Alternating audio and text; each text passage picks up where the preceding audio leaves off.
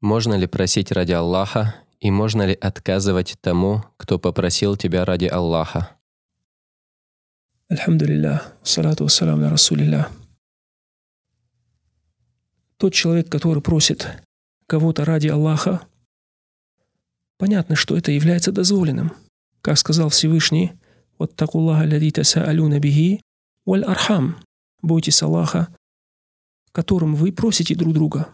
То есть, когда человек говорит, ради Аллаха, сделай мне это, или скажи мне об этом, или э, оставь то или другое, все это является дозволенным в основе своей. Однако у ученых есть разногласия. Тот, кто просил тебя ради Аллаха о чем-то, является ли обязательным ответить ему, или это является желательным. В этом вопросе ученые разногласят. Однако шейх Алислам ибн Таймия упоминает третье мнение. Говорит, порой это является обязательным, а порой это является желательным. И даже бывают такие ситуации, когда это является дозволенным и может даже быть запретным.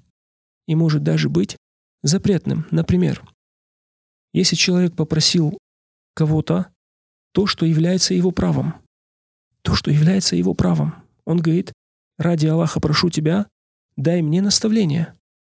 Это является его правом. Мусульманин должен давать наставление своему брату. То это является ваджибом.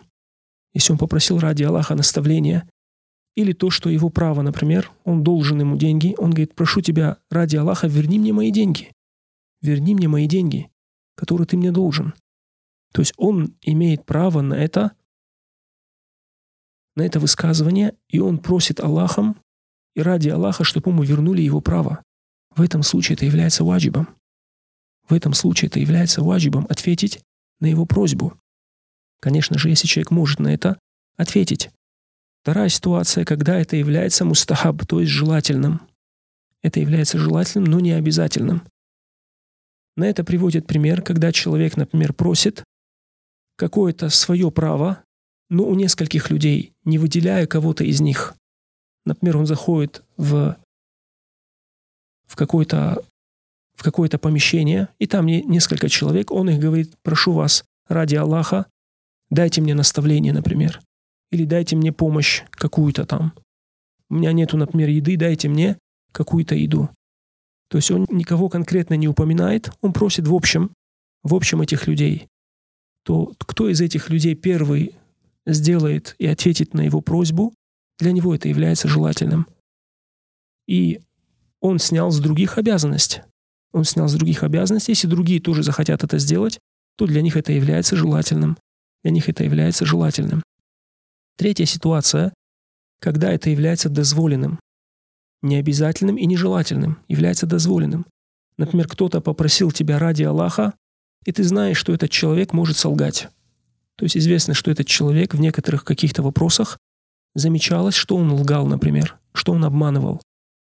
Если он, например, говорит, мне есть нечего, дайте мне еду, известно, что у него есть чем питаться, у него все нормально, он обманывает. То есть есть большая вероятность его обмана. В этом случае является дозволенным ответить ему.